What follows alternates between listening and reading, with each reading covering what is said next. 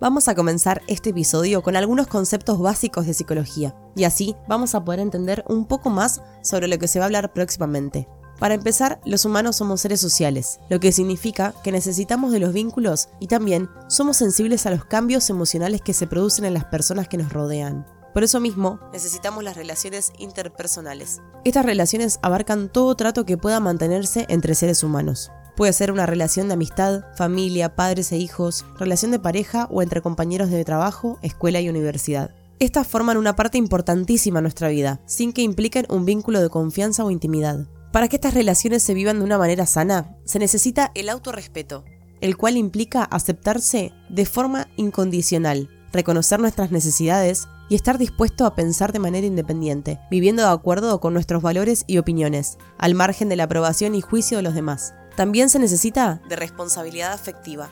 Significa que nuestros actos tienen consecuencias en otras personas y por lo tanto debemos prestar mucha atención a cómo nos relacionamos, aplicando la comunicación, la empatía y el cuidado que cada vínculo requiere. Esto es solo una introducción, pero vamos a abarcar temas como la dependencia emocional en la pareja, cómo expresar el enojo de manera sana y la comunicación asertiva, entre otras cosas.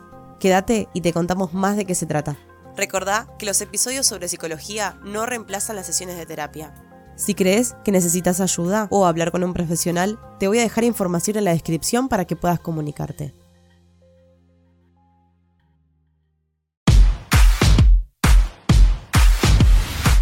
Soy Micael Albano y esto es Te invito a los Pochoclos, un podcast de comunicación abierta. Bueno, muy bien, les doy la bienvenida a este nuevo episodio de Te invito a los Pochoclos y esta vez acompañada de una persona muy especial para mí, porque no solo es una chica ultra copada y muy divertida, sino que también es mi psicóloga, digo, no, lo más importante, es la persona que, que conoce todo de mí, así que primero te presento, bienvenida Yara. Hola Mica, ¿cómo estás? ¿Todo bien? Bien, todo bien, ¿vos cómo estás? Te veo nerviosa, ¿estás nerviosa? Sí, acá tranqui, por ahora va todo bien. Ahora cuando empecemos este podcast vamos a ver cómo seguimos. Bueno, muy bien, tenemos muchas cosas para hablar. Hace mucho que queríamos hacer este episodio. Hay mucha información y hay mucha desinformación. No sé si estarás de acuerdo conmigo, pero nos rodeamos de muchas redes sociales y de mucho contenido accesible sin ningún consentimiento de las personas que lo están mostrando, por decirlo de una manera. Entonces, a nosotros nos gusta como dar la verdad de la milanesa y básicamente contar cómo son las cosas. Y también desde un lado de, desde una reflexión, no solo desde brindar un contenido, que sí es así, sino también, bueno, es una opinión y esto nos puede servir, como no, también aclarar que no reemplaza la terapia para nada, escuchar un podcast, eh, hay que, hay que garparla chicos, es así. No solo eso, sino por una cuestión de que no la reemplaza, no solo por escuchar un podcast o de psicología o que se trate de psicología, estamos haciendo terapia. Bueno, no, obviamente, todo lo que vamos a hablar es importante que cada uno es un caso particular, es un caso, digamos, cada uno tiene una historia de vida, tiene diferentes contextos y esto es solo informativo y también es importante de que cada uno lleve adelante su terapia porque no solo es lo actual, obviamente que tiene mucha importancia y ya sea síntomas, relaciones, vínculos, eh, ya sea no sé, la forma de relacionarlos con lo laboral. Eh, muchos, eh, o sea, es, importante hacer terapia para encontrar las diferentes creencias que, uno tiene en base a diferentes aspectos y miles de aspectos que hay y que no vemos. Me parece perfecto, Yari. Vamos a empezar, si querés, como hablamos un poquito en la intro, que es sobre relaciones interpersonales. Eh, bueno, como dijimos hace un rato, quería saber más o menos que nos es una explicación más, más relajada, no tan eh, de concepto como di al principio, sino que nos cuentes vos más o menos qué es lo que son las relaciones interpersonales. O sea, como se dijo, las relaciones interpersonales tienen que ver con esto de comunicarse, de, entablar vínculos con dos o, más personas. Y también son muy importantes las relaciones interpersonales porque estamos constantemente comunicándonos con, ya sea con un compañero de trabajo, un jefe, una pareja, amigos, familias. Y muchas veces pasa en, en que esto está sumamente afectado en muchos vínculos y también que muchas personas carecen de lo que son las habilidades sociales, así repercutiendo en muchas cuestiones, ya sea la forma de comunicarnos, eh, ya sea también en lo que tiene que ver de transmitir lo que nos pasa, de validar nuestras emociones. Entonces, también pasa esto de que las relaciones importantes es lo que vivimos cotidianamente. Voy a comprar al, supermercado y me comunico con alguien que me está vendiendo un producto, eh, voy al médico y tengo una persona enfrente, eh, no sé, estoy trabajando y tengo un compañero, un jefe, como decía, ya sea un emprendimiento con clientes, eh, y en casa, ¿no? Y también es escucharnos y que poder transmitir también todo lo que nos pasa. Hablando un poquito de esto de lo que estás contando, estaría bueno que nos cuentes a todos, si tienes ganas, cuáles son los componentes de las relaciones interpersonales. En las relaciones interpersonales hay tres componentes fundamentales uno tiene que ver con lo que es el objetivo. Nosotros tenemos un objetivo en base a una, comunicación. Eh, siempre hay un fin con lo que nosotros nos comunicamos, ya sea como mencionamos antes, ya sea, no sé, haciendo un pedido, eh, yendo al súper, pidiéndole a alguien eh, cierto producto, así también con un jefe, un aumento de sueldo, o también el clima laboral. Y así también pasa con los vínculos, o sea, el comunicar lo que nos pasa, lo que nos gustaría, lo que queremos. Em, eso por un lado, el objetivo, hay una finalidad. Siempre, ya sea también, a ver, pasar un buen momento con alguien. Eh, por el otro lado está todo lo que tiene que ver con las relaciones interpersonales, eh, tiene que ver con la, persona a quien me estoy comunicando, el hecho de hacerlo, digamos, mantener el vínculo, ¿no? o, que la comunicación también sea afectiva y hay un receptor del mensaje. Y por otro lado, está el autorrespeto, que tiene que ver con mis valores, con, lo que yo quiero, mis objetivos. Em, y aunque no los crean, digamos, esto, esto está en todos los vínculos, porque uno cree que solamente sucede en lo que es en la pareja, o por ejemplo en las amistades o la familia. Pero constantemente nos estamos comunicando y constantemente estamos haciendo pedidos y constantemente también estamos rechazando. Y muchas veces pasa que si no tenemos en cuenta algunos de estos componentes o queremos poner los tres componentes juntos, eh, alguno se va a topar con el otro y van a chocar, por así decirlo. Por eso siempre eh, los psicólogos mencionamos eh, que son importantes las habilidades sociales y tener en cuenta esos objetivos. Mira, tengo una teoría que quiero ver si me la puedes refutar. Vamos a decirlo de esta manera. Para mí, todos los vínculos sea el que sea, tienen un beneficio propio. Lo que estamos buscando es tener un beneficio propio, ya sea de un vínculo afectivo, una recompensa afectiva, por decir una manera, o monetaria, o de cariño. Eh, me parece que todos estamos buscando algo en el otro. No importa que sea. Si es una pareja, estamos buscando del, del lado de afecto. Si es un amigo también, eh, o que nos acompañen, ya sea una compañía o sea lo que sea. Me parece que siempre estamos buscando algún beneficio propio. Y no significa que seamos egoístas o, no sé, que estemos pensando solamente en nosotros mismos. ¿Qué opinas de eso? Sí, yo pienso que eh, en alguna parte, eh, por eso siempre hay un objetivo. Por eso es el componente, digamos. O sea, nuestra, nuestra comunicación con los otros va a estar regido por algo. El tema también pasa en cómo lo pedimos, en qué manera, porque muchas veces pasa esto de que nosotros creemos que el otro tiene que saber lo que yo quiero. ¿no? Es como la lectura, digamos, de la bola mágica. No, el otro no tiene la bola mágica. Y el otro no piensa igual muchas veces como nosotros o no espera lo mismo. Para la otra persona no es importante lo que para nosotros es importante. Obviamente siempre va a haber, no sé si la palabra es beneficio, pero sí va a haber un objetivo que es importante también tenerlo en cuenta. Porque si nosotros no, describimos nuestro objetivo, lo que queremos, lo que buscamos, lo que nos gustaría, lo que nos hace sentir cómodos, o mismo también, si yo voy al súper y digo, no sé, hola, estoy acá, la persona no va a entender por qué estoy acá en el supermercado. Por lógica, entre comillas, puede ser que supone que venís a comprar, pero tampoco sabe que venís a comprar. Así también pasa con los vínculos. Yo espero que el otro reaccione como yo quiero que reaccione. Y no, o sea, no, la otra persona a veces pasa de que no sabe lo que uno siente. Por eso también son importantes esto de las habilidades, de tener en cuenta también lo que uno quiere, porque muchas veces es como poner foco en el otro tiene que actuar. Vamos hablando, digamos, de, de vínculos más cercanos, ¿no? Entonces, yo espero que el otro accione, ya sea una pareja, ya sea una amiga, ya sea un padre, una madre, familia, lo que sea. Eh, entonces, siempre hay que tener en claro lo que uno espera y a lo que uno le gustaría. Creo que es muy importante lo que decís del no suponer del otro, porque vivimos así, ¿no? Como en automático. Bueno, yo, yo obviamente estoy esperando que tal persona quiera lo mismo que yo porque yo quiero esto, porque el otro no querría. Viste, como estar esperando. Y hay un montón de cosas que me parece que son importantes para tener un vínculo sano con una persona, con un vínculo. Me parece que esto que decís vos de no suponer del otro, o también poner los límites. Parece que es importantísimo poner los límites cuando conoces a alguien o simplemente para reafirmar esos límites que pusiste en algún momento y si no los pusiste porque antes no podías, es hora de hacerlo, creo que no hay un momento para eso. Eh, o de expresar el enojo de una manera más sana. Digo, hay un montón de cosas que pueden hacer que esos vínculos funcionen de una manera correcta, como para que nos, nos sirva, porque si no, creo que lo único que van a hacer es restar. Eh, y no van a sumar. Pero, ¿hay algún tipo de habilidad para poder comunicarnos de una manera más asertiva o cómo sería esto? Sí, nosotros hablamos los psicólogos, eh, en su mayoría, ¿no? Porque hay psicólogos y psicólogas que, lo usan y no. Nosotros utilizamos el término asertividad. Nosotros cuando hablamos igual de tipos de comunicación, tenemos en cuenta tres tipos de comunicación. Una que es, digamos, la asertividad, como dije. Otra que tiene que ver con lo evitativo, lo sumiso, que esto quiere decir con no, no voy a decir nada, ejemplos, ¿no? Como, bueno, no digo nada porque me la aguanto, me la aguanto, me la aguanto, me la aguanto, no, porque el otro se va a enojar, porque va que va a pensar, porque...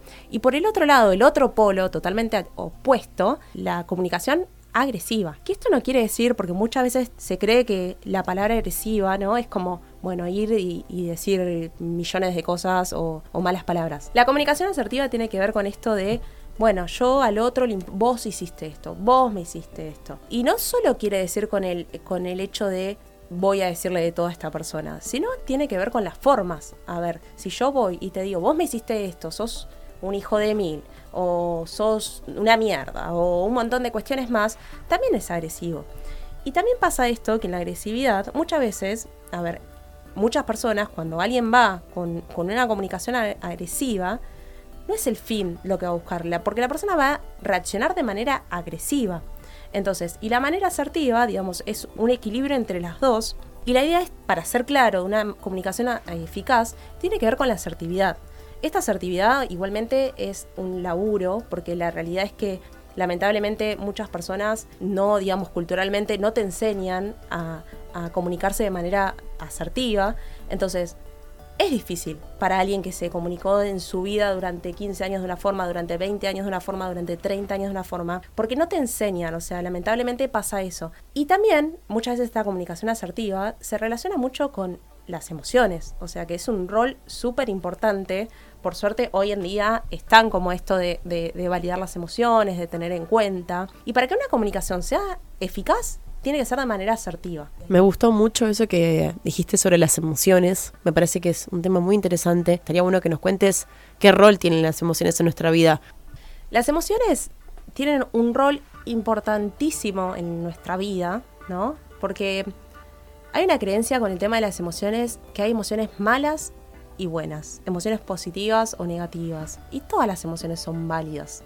O sea, siempre cuando digo lo mismo, como ¿Por qué la ira es una emoción negativa y la felicidad es una emoción positiva? Si todas son válidas, o sea, pasa mucho esto como que diferenciar que no hay emociones buenas ni malas, sino todas válidas. Porque ¿qué pasa? Si yo pongo a una emoción como negativa, ¿no? Mi cerebro va a decir, che, loco, no, no puedo tener esta emoción. ¿Por qué me estoy enojando?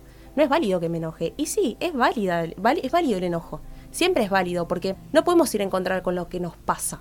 O sea, no podemos ir en contra de nuestros, digamos, nuestras emociones. Y también muchas veces pasa esto de las emociones, como nosotros le decimos, son negativas, entonces las evitamos, evitamos, evitamos, evitamos, evitamos, guardamos, guardamos, guardamos, hasta, y ahí se relaciona con la comunicación, evito, evito, no transmito, no transmito, no transmito, me lo guardo. Y ahí vas al otro polo, porque guardás, guardás hasta que estallás, y quizás en la forma que estallás se relaciona con la comunicación agresiva, que no siempre es así, o sea, no vamos a hablar siempre ni la palabra siempre y que todos los casos son iguales, pero es importante empezar a validar nuestras emociones. Lo que siempre digo lo mismo, o sea, en la regulación emocional, nosotros lo que hacemos es validar las emociones, porque si no le damos lugar a esas emociones, van a aparecer, de alguna forma u otra aparecen y vuelven a aparecer. Siempre pongo el ejemplo, el mismo ejemplo. No sé si lo escuchaste, Mika, o no. Muchas veces pasa que uno se enoja y se enoja y se enoja y ve el contexto, porque somos seres que, vivimos en contexto y es súper importante.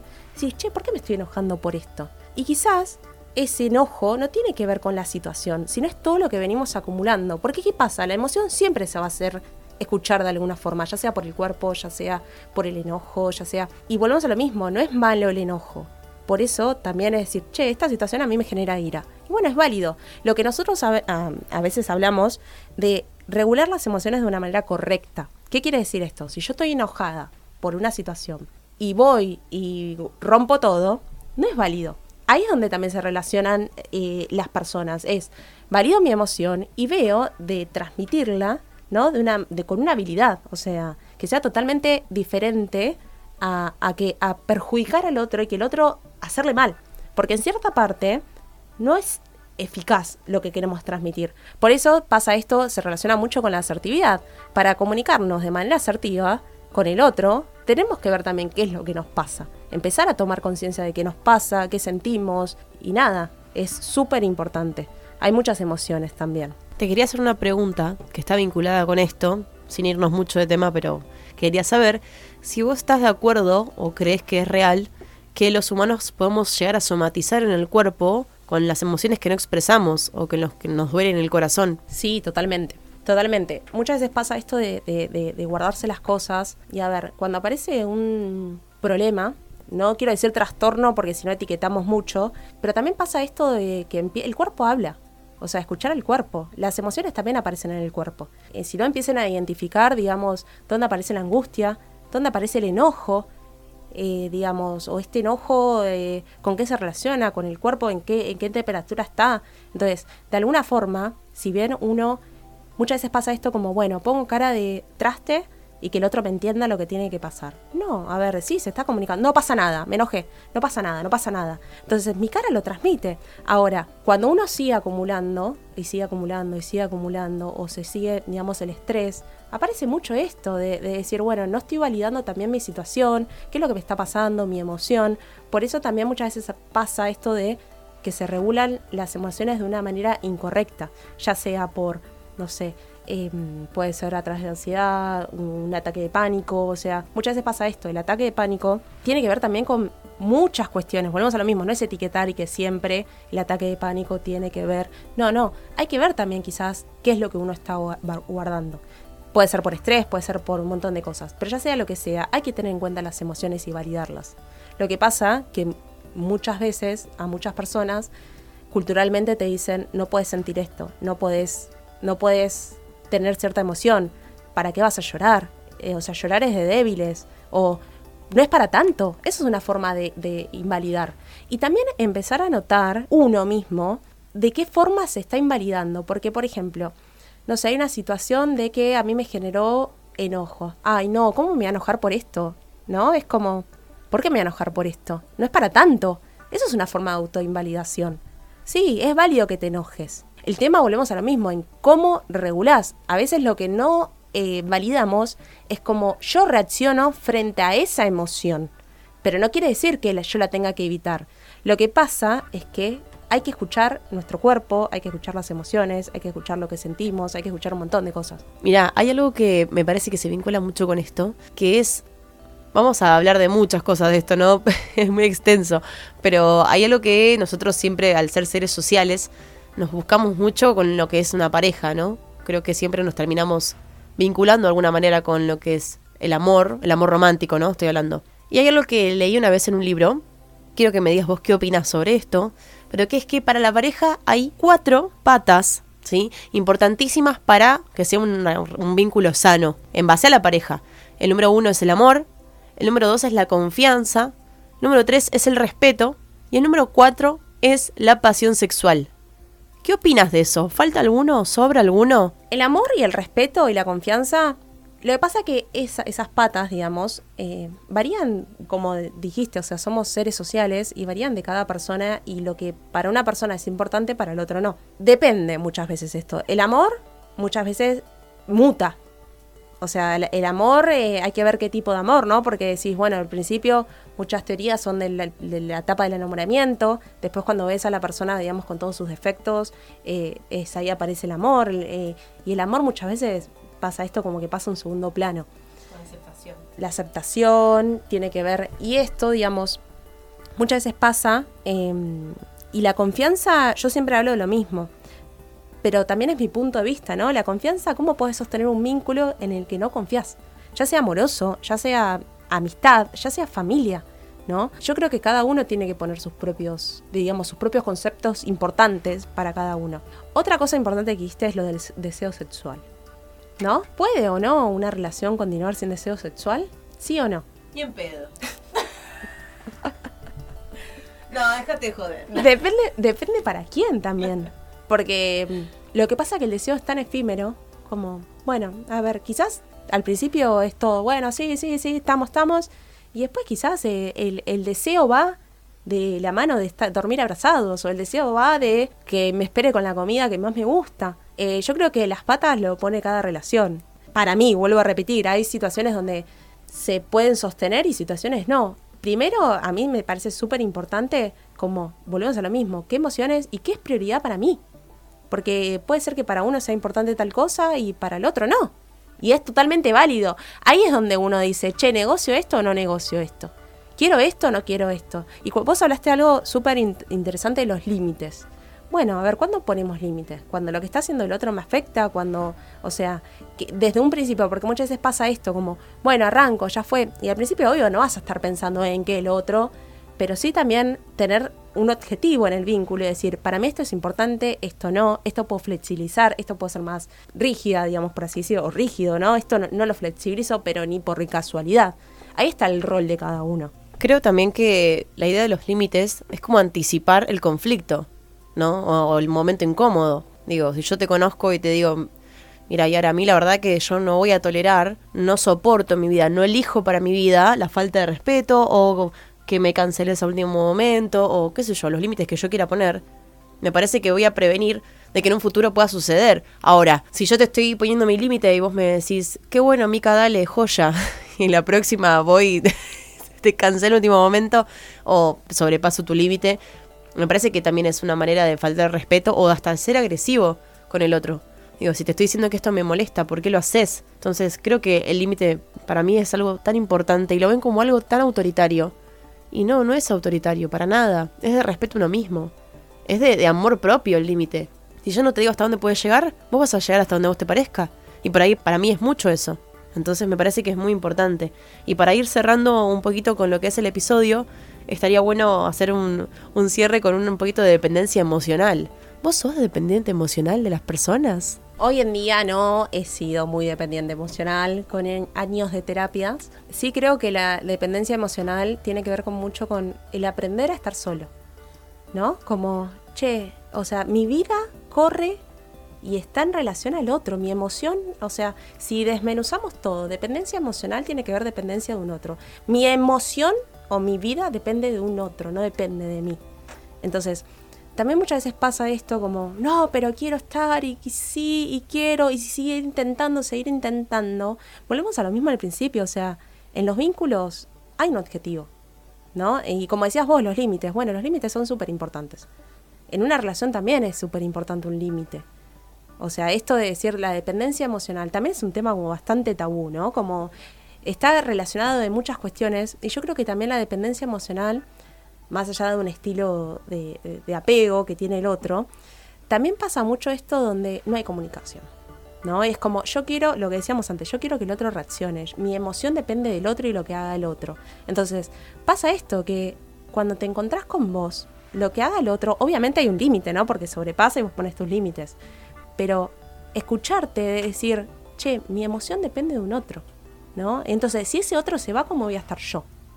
O sea, el otro hace, bueno, listo, hago esto, lo que quiero del otro, te, depende, o sea, y yo siempre pregunto lo mismo, digamos, ¿qué momento en el día te dedicas a vos que no sea un otro? ¿No? O sea, que tu día va a depender de un otro constantemente. Entonces, y también muchas veces pasa esto como que es difícil salir de la dependencia emocional, porque estás constantemente intentando, yo siempre, es un pensamiento mío, ¿no? Fuera de la psicología, como que la dependencia emocional es que esperando del otro algo que muchas veces no va a suceder. Entonces, espero, espero, espero, y obviamente me va a terminar frustrando, porque así como nosotros ponemos límites, el otro también pone límites. Y también escuchar al otro y la comunicación y ver lo que el otro siente. Y esto también me parece súper importante de, de, la comunicación, en la dependencia emocional, de crear vínculos sanos y medidas de autocuidado, ¿no? De decir, che, yo quiero tener a mi vida a alguien con la que tengo, construir un vínculo con quien tengo dependencia. Y del otro lado también, ¿no? Porque al revés, es como decir, che, yo quiero construir un vínculo con alguien que depende de mí todo el tiempo, o sea, es un montón. Es un montón. Entonces, también eh, es poner foco en qué tipo de vínculo yo quiero construir. Ya sea cualquier vínculo, porque uno puede tener, obviamente hoy en día está el tema de dependencia emocional y ansiedad en la pareja, pero la dependencia emocional puede depender de un otro en varios aspectos. Está bien, digamos, hoy en día pasa esto de parejas, eh, situaciones, digamos, si tengo que esperar a ver qué quiere mi pareja o qué va a hacer mi pareja para yo planificar mi vida. Entonces, ¿cuánto tiempo más esperar ¿no? Que lo que el otro decide para planificar lo que yo quiero. ¿Cuánto, o sea, o decir, bueno, no, para eh, si le digo lo que siento o no me comunico, eh, es mejor porque si yo me peleo con él no puedo vivir más, o ella. Pero bueno, es algo súper que se trabaja y también es súper interesante escucharse y también me parece súper importante que cuando estás en un vínculo y vos creas que ese vínculo no es cómodo para vos, escuchar por qué no es cómodo, qué emociones me genera y qué espero del otro porque quizás ese otro no tiene intenciones de cambiar. Hay como muchas cosas, ¿no? Que, tener en cuenta antes de vincularse con alguien. Digo, no esperar nada del otro, porque siempre estamos esperando que el otro, como decís vos, que el otro cambie, que el otro piense que yo, como, no, toma acción vos, como el, expresar el enojo de manera sana, eh, el no tener dependencia emocional, que obviamente no es tan fácil, pero para luego existe la terapia. y las actividades, ¿no? Digo, las actividades que uno elige como, che, me gusta hacer esto, eh, esto de tener autorrespeto y autovaloración también, ser responsables afectivos, como que tenemos un millón de cosas para hacer y bueno, tenemos también toda la vida por delante para aprenderlos, no tenemos que hacerlo sí o sí. A veces sentimos que nos corre el tiempo como diciendo, pero viví muchos años así, no quiero vivir más así, ¿viste? Como el querer cambiar todo ya, la ansiedad que está siempre presente. Pero me parece que podríamos dejar para el próximo episodio eh, un poquito de ansiedad y pareja. ¿Qué opinas? Sí, son muchos temas, muchos temas que están súper relacionados, pero sí, la próxima hacemos otro tema. Eh, pero me parece interesante como, o sea, hacer, digamos, un resumen de escucharse, de ver lo que uno quiere, de lo que es importante para uno o lo que uno le gustaría, y también no apegarse a, a, una persona que, al fin y al cabo, cuánto de mi vida quiero que pase al lado de una persona que no me da lo que yo espero y lo que yo quiero. Sí, también creo que seríamos mucho más felices entendiendo el amor como algo pasajero y como personas que simplemente pasan por tu vida y que comparten un momento muy lindo con vos o una etapa o lo que tenga que pasar y que si se, seguramente se finalice porque vivimos en una sociedad donde estamos constantemente en cambio y con las cosas muy superficiales, ¿no? Digo, pum, se fuman, ya está. Entonces, creo que seríamos mucho más felices entendiendo los vínculos de esa manera, disfrutando el momento y cuando se tenga que terminar, se termina y está todo bien y no como atarnos algo toda la vida. Creo que Hoy estamos manejándonos más de esta manera, es solo un pensamiento.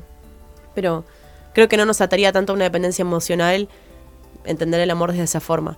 Y bueno, ¿la pasaste lindo? ¿Te gustó? ¿Cómo te sentiste? Bien, me sentí re bien. Espero que les guste. Eh, al principio un poco nerviosa, Mica.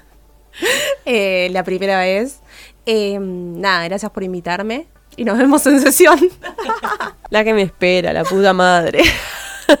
bueno, Yari, gracias por venir a vos también. Les vamos a dejar igualmente eh, en la descripción del episodio todas las redes sociales para que la puedan seguir. Licenciada Yara Barbucia, ¿no? Así que la vamos a dejar escrito. Y bueno, cualquier cosa ya saben que le pueden pedir un turno. Es una grosa. Así que se las recomiendo un montón.